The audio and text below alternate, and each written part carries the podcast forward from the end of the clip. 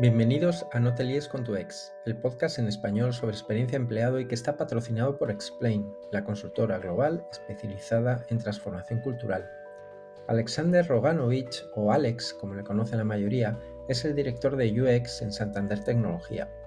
Antes de llegar a ocupar este cargo trabajó en Latam Airlines y en despegar.com, siempre liderando equipos de UX. ¿Y qué hace un pionero de UX participando en un podcast sobre experiencia empleado? Pues el motivo es que Alex es un convencido de que la clave está en las personas y trabaja codo con codo con el área de recursos humanos. Se define a sí mismo como un agente de cambio y sus esfuerzos se centran en intentar cambiar el mindset de las personas. Ha logrado algo muy valioso dentro de una organización tan grande como Santander y es mejorar las métricas clave de la experiencia de empleado en un tiempo récord. Así que os recomiendo escuchar la historia de Alex y la transformación del equipo de IT de Santander, Argentina. Bueno, bienvenido Alex. Muchas gracias por aceptar nuestra invitación para participar en el podcast. Bueno, muchas gracias a vos, Rafa, por invitarme y nada, lo que pueda colaborar, sabes que acá estoy y lo disfruto un montón. Qué bien, pues vamos allá. Oye, en primer lugar, ¿por qué crees que es tan importante eso de cambiar la cultura en un entorno profesional como el tuyo, en donde lo prioritario es cambiar el producto? Sí, está buenísima la pregunta. Sin dudas, creo que es parte de la madurez y el aprendizaje. Yo trabajaba con mucho foco en el producto, mucho foco en el usuario, pero me di cuenta que la cultura es sumamente relevante. Yo te diría que es tan sencillo como decir, con una buena cultura vamos a ser todos más felices, o, como dice Facundo Cabral, el cantautor argentino, dice, si los malos supieran lo buen negocio que es ser bueno, no harían solo por negocio. Pero como con este speech no vamos a convencer a ninguna organización, te, te cuento otra óptica que es también bastante sencilla, pero mucho más lógica.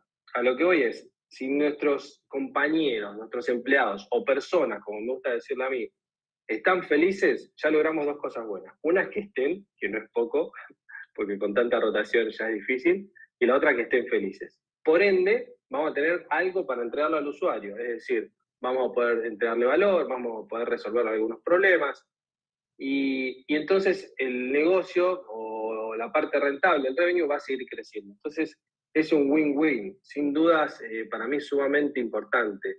Después hay un montón de papers, Rafa, vos seguro sabrás y, lo tenés por ahí, que hablan más de la parte cuantitativa, de cuánto se ve un negocio, una organización eh, impactada de forma favorable, trabajando en la cultura y en el compromiso de, sus empleados. Pero yo coincido mucho que, es sumamente importante y escuché un podcast de, también de Charlie que habla Heiter McGohan y decía que la tecnología y la pandemia hizo adelantar la, nueva era, llamada capital humano. No tengo dudas que viene por ahí, viene eh, esta nueva era y hay que trabajarla muy fuerte.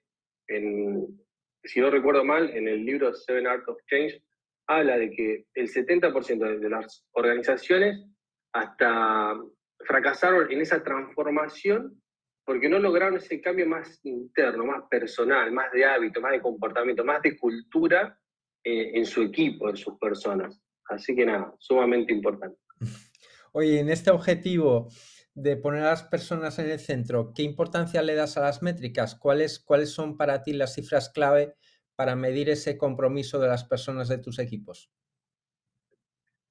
Mira, si, si, este podcast lo escucha alguien que trabaja cerca mío, a veces se debe estar riendo porque soy medio fanático de las métricas, me encantan, y, pero es porque también algo muy sencillo, que si no lo podemos medir, si no tenemos un background, no tenemos un, dato, es imposible gestionarlo o es imposible decir mejoramos esto, mejoramos lo otro. Estoy hablando de, o sea, de productos, de servicios, de procesos, de cultura, de lo que sea por eso cuando escucho eh, ideas, iniciativas, hicimos esto, hicimos lo otro, me pongo un poco ansioso y, digo, che, tenemos que ir dejando ese relato discursivo y de, los outputs, de las ideas, que están buenísimas y, pueden endulzar, pero tenemos que hablar mucho más de los outcomes, es decir, del impacto que logramos. Y de vuelta, producto, servicio, persona, lo que sea, pero hablar más del número, del impacto que estamos logrando. En producto le decimos más outcome en ese sentido. Oye, y si bien tu posición es de responsable de UX, ¿cuándo dimensionaste el impacto de rotación o de attrition y cómo, cómo estaban esos indicadores? Mira, acá te voy a ser sincero, Rafa, eh, porque veía todo muy lindo y no te me puedo mentir. La verdad que fui bastante reactivo en este sentido. Yo recuerdo que Juli Cachapoluti, eh, quien era la referente de HR en Santander, ella me pedía mayor colaboración, mayor protagonismo. Me dice, chico, con, tu conocimiento de experiencia de usuario, con tu metodología, creemos que nos podía ayudar mucho más. Pero yo estaba muy enfocado, como dijiste vos en tu primera pregunta, que era en los clientes, en el producto, en los usuarios, en el revenue. ¿Cuándo? Cuando me di cuenta, cuando me pegaron dos cachetadas de las métricas, cuando me empezó a doler y empecé a sangrar, no te voy a mentir, y, y estamos, por ejemplo, te cuento, mira, en 2020, 2021 estábamos con un INPS en, en Haití que no llegaba a 20 puntos. Eh, y en UX, en UX, que pertenecemos al equipo de Haití, estamos con un poquito menos.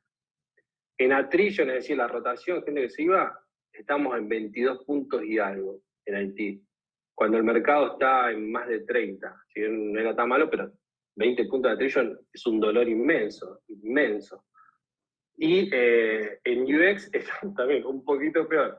Entonces ahí realmente me cayó la ficha eh, cuando empecé a sangrar y creo que lamentablemente nosotros los líderes también aprendemos cuando nos equivocamos. ¿Viste lo que pregonamos en los equipos? che, equivóquense, aprendan. Lamentablemente nosotros, o hablo por mí, ese, equivocarnos es perder gran talento y perder grandes profesionales. Eh, entonces ahí creo que me cayó la ficha y como te decía antes, en tecnología estamos en un momento único, con mucha oferta, con un mercado súper agresivo y debemos poner a las personas en el centro. Creo que ese speech que teníamos de, de UX el cliente en el centro, el cliente en el centro, es, che, pará, primero está la persona, primero está el compañero, el empleado, como queramos llamar, el contribuidor, eh, para poder empezar a generar valor. Entonces, nosotros los líderes no tenemos que ser ni buenos ni muy buenos, tenemos que ser extraordinarios, al menos los que estamos en tecnología, intentar perseguir esa excelencia y en Santander somos bastante ambiciosos y perseguimos esa excelencia o intentamos, ya sea en el producto, en el cliente y ahora, sobre todas las cosas, en las personas. Oye, ¿cuál fue el plan entonces para cambiar? ¿De qué modo pensasteis que se podría dar la vuelta a esa situación? Mira, el plan, yo recuerdo eh, que Norbert Geiler, mi, líder, que es el Chief Information Officer del banco, eh, hablamos mucho de este problema con los technical director, eh, decíamos, che, ¿cómo podemos cambiarlo? ¿Cómo podemos ser protagonistas de esto? Y ahí, eh, con el enfoque del UX, aplicamos lo mismo que sabemos a, las personas. ¿A qué voy? Nosotros trabajamos mucho con metodologías de design thinking, de lean, de aprender, escuchar al, cliente, al usuario, y en base a eso trabajar de manera colaborativa y empezar a diseñar en conjunto. Entonces hicimos lo mismo, pero nuestro usuario pasó a ser eh, nuestros compañeros. Y ahí empezamos. Primero hicimos, empatizamos, hicimos como un reset. Eh, pusimos los equipos primero, y después también hicimos reset dentro de la compañía y también hicimos reset, discovery o benchmark por fuera de la compañía. Después, por otro lugar, lo mismo que hacemos con los clientes, empezamos a personalizar, empezamos a generar distintos arquetipos eh, dependiendo el equipo, dependiendo esa naturaleza dentro de la organización. Mira, para que tengas una idea, en el banco eh, estamos con un INPS de 54 puntos. Te dije que en, Haití, 18. En el banco, una trillion, 1 punto, no llega a 2 puntos. En Haití, 22 puntos y algo. Antigüedad promedio del banco, más de 13 años. Nosotros, menos de 3 años. Algo que con esto, Rafa, es no somos ni mejores ni peores, que no se entienda por ese lado, porque no por ahí, sino somos diferentes. Y quizás la comunicación, la propuesta de valor, el día a día, algo podría ser diferente. Entonces empezamos a estudiar un poco eso. Después pasamos de, procesos, trabajamos mucho con HR, con PDP y procesos eh, más pesados o grandes y estábamos acostumbrados quizás un poco más push a, algo más pull, como que el equipo empieza a pedir, a, levantar y, a trabajar. Algo que ya dijimos, el tema de las métricas, medir, medir, medir. Eh, tenemos dos métricas principales, que es INPS, el Employee Net Promoter Score, y por el otro lado la attrition, la rotación, la gente que se va, y después tenemos algunas otras métricas secundarias, pero esas son las dos que tenemos más foco y los tableros están ahí. Y por último, co-creamos. Hicimos workshops, eh, nos encanta hacer workshops, creo que estamos todo el día, acá pasó un chivo, mural, miró, entonces estamos en esas herramientas. Y, y ahí, ¿qué, ¿qué, fue lo que hicimos? Hicimos 35 workshops con todo Haití. Sí, una locura. Imagínate que éramos casi mil personas, un montón. Había 30 personas por workshop, que era cada equipo, cada programa, cada producto. Y, y fuimos totalmente transparentes, totalmente transparentes. Le dijimos, mira, estos son los principales motivos de attrition, es decir, por qué tus compañeros se fueron de la compañía. Y estos son los principales motivos de detracción.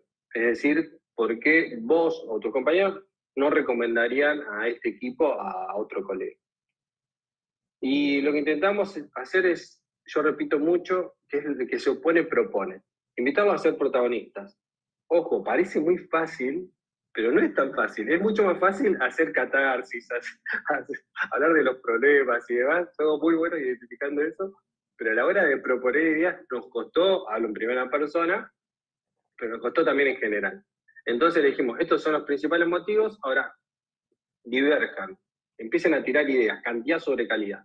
Y todos los 30, los 30 personas de cada workshop, ideas, ideas, ideas, imagínate, de mil personas salieron millones de ideas, Después empezamos a converger, como dice Design Thinking, y dijimos, empiecen a votar por cada producto cuáles son eh, eh, esas acciones que ustedes creen que nos van a hacer levantar los motivos de attrition y los motivos de INP. Entonces ahí salieron un montón de acciones que elegimos por cada workshop un embajador que sea, que sea protagonista, que se quiera postular y que el equipo lo identifique como, como tal, que sea el representante hicimos otro workshop con esas ideas, con todos los embajadores y ya con los directores. mira, estas son las principales ideas, ahora empecemos a ver eh, cómo podemos llevar cada acción a la realidad. Y a cada acción le pedíamos, desde un baseline, de cómo estábamos, cómo lo iban a medir y qué eh, criterio de éxito tenían, desde un pequeño benchmark de estas iniciativas o esta acción, cómo lo resolvieron otras compañías o otra organización, o en qué nos podemos basar o qué errores podemos no cometer, que ya hayan cometido otros, y bueno, y en dar seguimiento. Eh, así que eso fue un poco el crudo de los workshops. ¡Wow! Ah, me parece impresionante la historia. Sé que eh, podrías estar hablando un montón de tiempo sobre muchos ejemplos. Me interesa especialmente el plan de carrera de los profesionales de IT, que es un tema muy sensible. ¿Qué, habéis aprendido respecto a esto? ¿Cuáles son sus expectativas respecto a su crecimiento profesional? ¿Cómo, lo habéis abordado? Mira, está buenísimo, porque dentro de los, motivos de attrition y de INPS no, está el dato cuantitativo y el cualitativo. ¿no? ¿Por qué? Y ahí empezamos a agrupar. Hicimos seis grandes pilares. Había uno de beneficios, no te voy a negar, pero todos ya sabemos que cultura no es beneficio. O sea, abordamos beneficios también, pero había otros como plan de carrera, comunicación, liderazgo y otros, otros pilares que eran sumamente interesantes. En relación al plan de carrera, lo que eh, trabajamos primero fue observar ese dolor, que propongan qué querían hacer, pedían mucho eh, un plan de carrera concreto y feedback objetivos. Que muchas veces nos pasa que nos casamos con los feedback, con los templates. Viste que son estos, estos títulos muy grandes que cada líder lo puede interpretar de una manera. Entonces el equipo empezó a pedir eh, bajar más objetividad.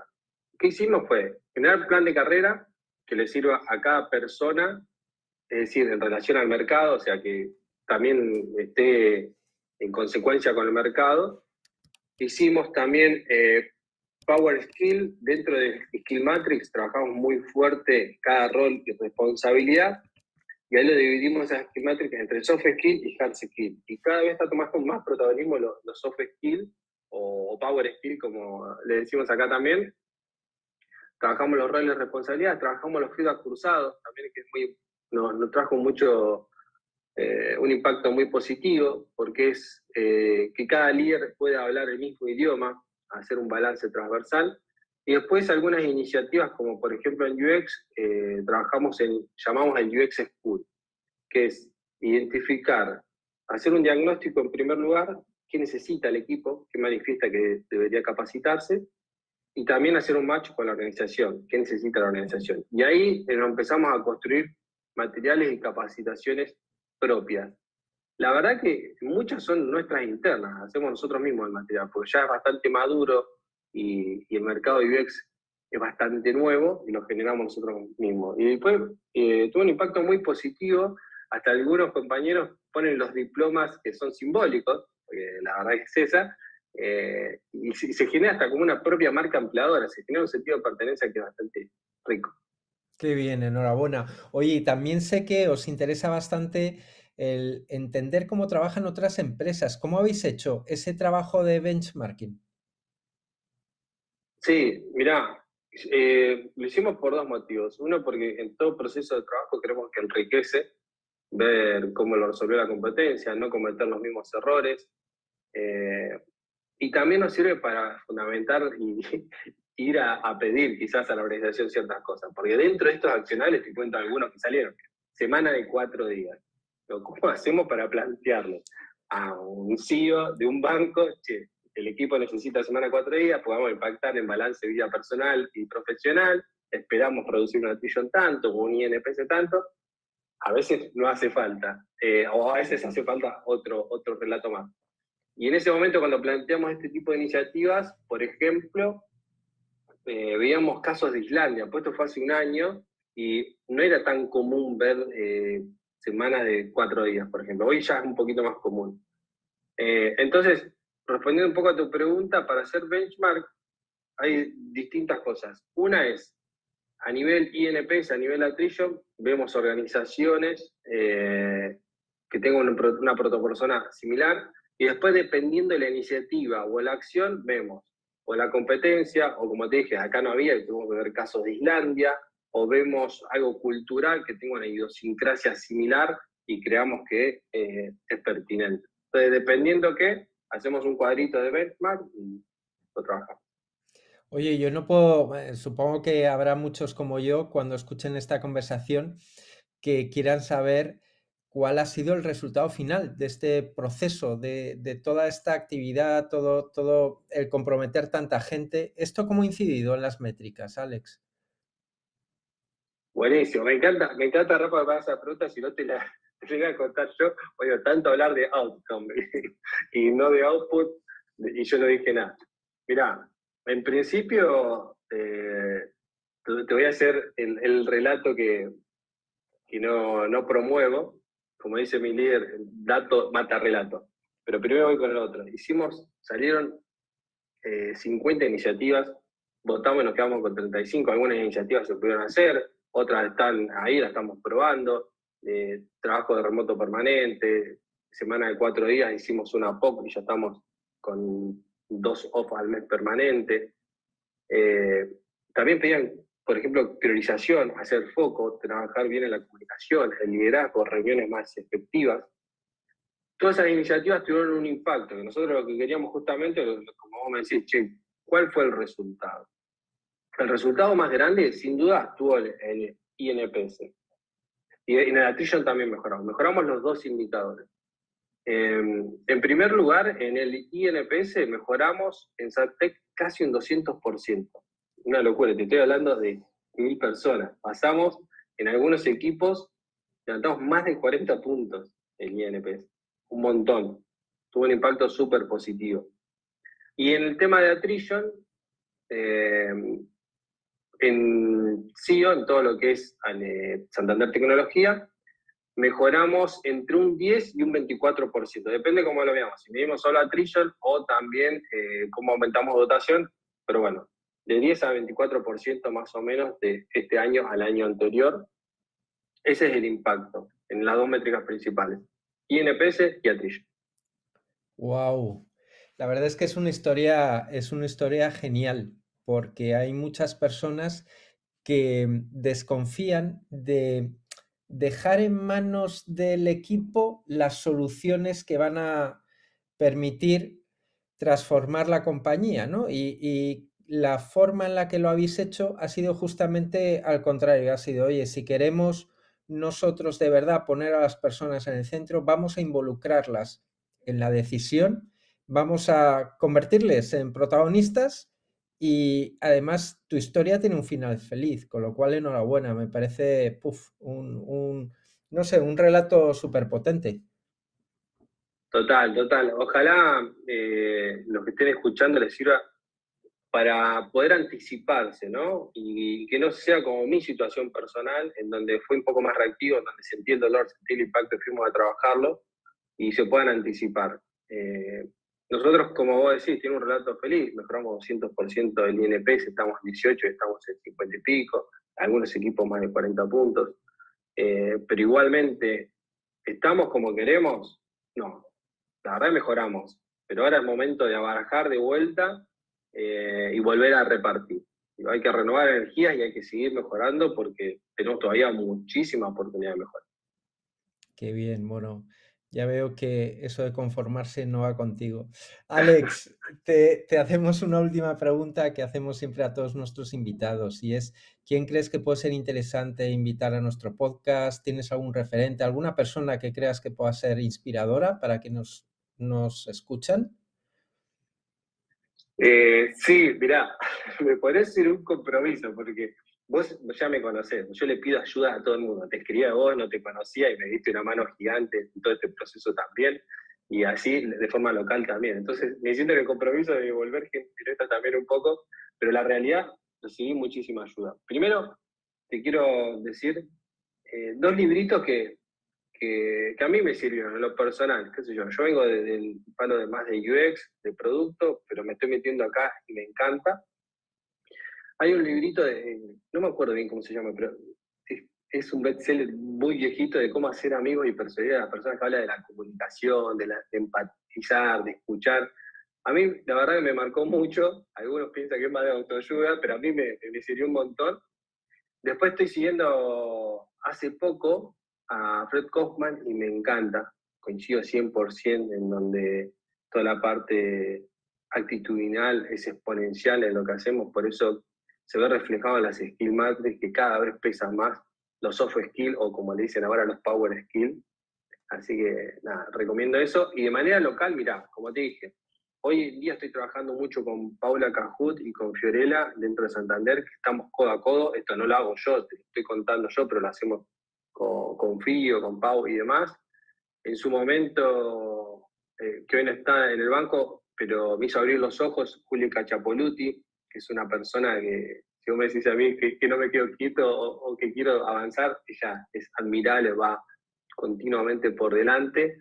Eh, y después eh, están los chicos también de Bondi X, que se centran en Employee Experience directamente, que también con ellos me dieron una mano como me diste vos y me instruyeron mucho más de forma más pedagógica y con su conocimiento para poder aplicarlo en estos talleres. Qué bueno, Alex. Pues muchas gracias por tus recomendaciones que superan lo que esperábamos. Así que, bueno, te deseamos muchísima suerte. Creo que no te va a faltar. Tienes las ideas súper claras. Me encanta ese foco que tienes hacia las personas viniendo del mundo que vienes. Y nada, de nuevo agradecidos y que esperamos que nos encontremos otra vez en el camino. Muchísimas gracias, Rafa, lo recontra disfruté y bueno, acá estoy para lo que podamos colaborar. Muy bien, hasta siempre, Alex. Chao, chao.